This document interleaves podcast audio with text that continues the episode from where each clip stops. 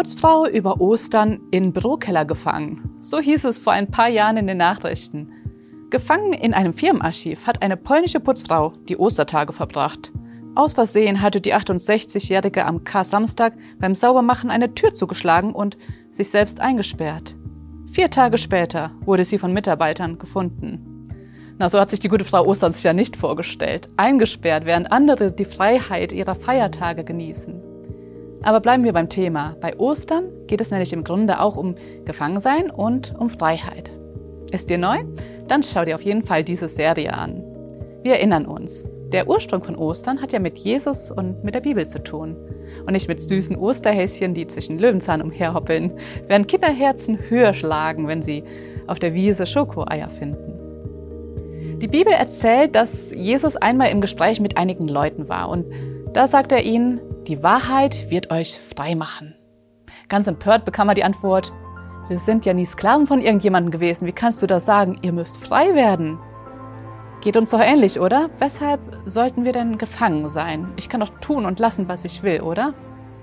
Daraufhin sagte Jesus dann, jeder, der macht, was die Sünde will, ist Sklave der Sünde. Das wirkt schon ein bisschen hart. Jesus sagt damit, dass wir eben nicht frei in unserem Handeln sind, weil wir Sklaven sind. Und unser Sklaventreiber ist die Sünde, die uns sagt, was wir zu tun und zu lassen haben. Wir glauben, frei zu sein, aber wir können nicht anders als ständig falsch zu handeln. Stimmt das? Sind wir wirklich irgendwie gefangen? Überleg mal, wenn du ohne Sünde wärst, dann wärst du ja perfekt. Das ist, als ob man versucht, einen Stein vom Strand aus bis zum nächsten Festland zu werfen. Vielleicht wirfst du weiter als ich, vielleicht bist du ein besserer Mensch als ich. Aber wir verfehlen das Ziel beide. Es ist einfach zu weit weg für uns. Wir schaffen es einfach nicht, perfekt zu sein. Das ist ein unerreichbares Ziel für uns. Und so versteht die Bibel auch Sünde. Sie ist das Verfehlen vom Ziel. Wie bei der Putzfrau muss jemand kommen und uns die Tür wieder aufsperren. Und das lieber früher als später, damit wir wieder frei sein können.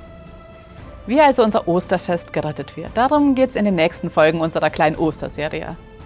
Abonniere also unseren Kanal, wenn du das nicht eh schon getan hast. Am Montag gibt es das nächste Video und da wirst du erfahren, was es für uns ganz konkret bedeutet, dass wir gefangen sind. Vielen Dank, dass du dir den My Input Impuls angehört hast. Wenn du mehr wissen willst, geh auf unsere Website myinput.it oder folge uns auf YouTube, Facebook und Instagram.